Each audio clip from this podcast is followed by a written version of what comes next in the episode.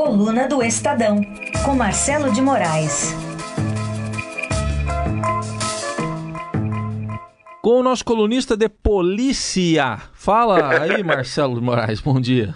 Bom dia, Raíssa. Você sabe que a gente fica se preparando para falar sobre a, a, o escândalo do dia anterior, do, da manhã do dia anterior, mas não dá tempo, porque toda hora tem um escândalo novo, toda hora tem uma investigação nova. É o que você falou, a gente virou colunista de polícia, né? Agora, tá, nesse momento, está em curso é, a Operação Malebolge, que é um desdobramento da Operação Ararate, que tem como um dos investigados apenas o ministro da Agricultura, Blairo Maggi.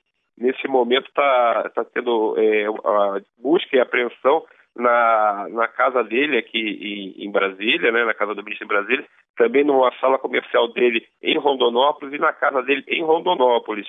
Então, é, a operação que investiga pagamento de propina para deputados estaduais no tempo que Blairo era governador, e é uma denúncia feita, a delação premiada feita pelo ex-governador do Mato Grosso, Silval Barbosa, atinge diretamente o ministro e deixa a situação dele muito complicada politicamente, ele fica muito fragilizado politicamente. Você tem nesse momento um, um dos ministros do presidente Michel Temer sendo é, alvo de busca e apreensão na casa para é, comprovar essa irregularidade. Então, Heisen, ficando muito complicado, a operação é muito grande, ela está tendo desdobramento também na Câmara dos Deputados, o gabinete do deputado federal Ezequiel Fonseca também está sendo alvo de busca e apreensão, ele é deputado federal, mas na época do escândalo dessa todo mundo viu aquele, aqueles vídeos de pagamento de propina, o pessoal recebendo dinheiro lá na, na, na Assembleia Legislativa de Mato Grosso, recebendo dinheiro, botando em mochila, botando em caixa. É, ele era deputado estadual na época, o deputado federal Ezequiel Fonseca, na época ele era um dos deputados estaduais, são 14 deputados estaduais que estão envolvidos nessa, nessa acusação, e está tendo mais um monte de diligência. O prefeito de Cuiabá também está sendo vítima da mesma diligência de busca e apreensão, então, é muita coisa que vai acontecer hoje. Periga o ministro Blairo Maggi não permanecer no cargo por conta desse desdobramento, porque ficou muito frágil. É muito difícil você manter o ministro no, no posto debaixo dessa investigação pesada, né, Raíssa? Certamente, né? Vamos ver o desdobramento, desdobramento ao longo do dia aí para o ministro Blairo Maggi. Agora, você viu o nome da operação, né, né Raíssa? É. Chama Malebolge. Você sabe o que é Malebolge? O que é? Então, no livro A Divina Comédia, do Dante ah, Alighieri, sim, é o oitavo círculo do inferno. Ah, então. Agora, agora, agora eu estava associando com alguma...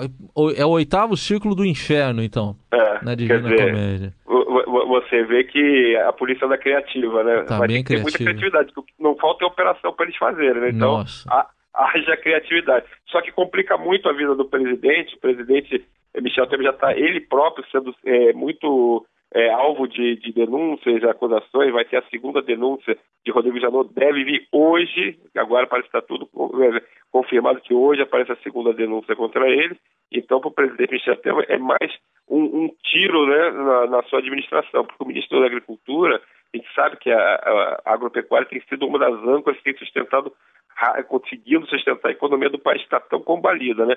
Então o Blair Maggi é muito elogiado pelo presidente, tem um ele é um o mega ultra produtor de soja, mas é muito respeitado no meio e também ele está sempre no exterior tentando renegociar contratos, é, compras e vendas para o Brasil. Então, se ele não permanecer no cargo, se ele acabar deixando o cargo, uhum. é uma baixa gravíssima para o presidente. Certamente. Para fechar, Marcelo, o que dizer da decepção do ex-presidente Lula com o frio e simulador Palocci? Eu achei que parecia a luta de UFC, viu, Heisen? Porque depois eh, o presidente. Eh, aliás, estava diferente o Lula desse depoimento do depoimento anterior. No, no primeiro, ele estava muito mais autoconfiante, fazendo eh, eh, algumas piadas, tentando manter aquela.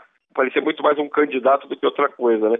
Ontem não, ontem ele estava muito na defensiva, ontem ele estava muito acuado, muito irritado e muito é, chegou a acusar o Palocci, levantou suspeitas sobre o Palocci, não apenas da simulação, mas de que, ele chegou a falar que em ilícitos explique seus, seus atos ilícitos, não jogue para cima dos outros. Então, tipo assim, é, quase falando que o Palocci é corrupto, ele que se vire para explicar. Só que logo depois a defesa de Palocci soltou nota acusando o presidente, dizendo, é, criticando o presidente, dizendo que ele sabia assim das coisas.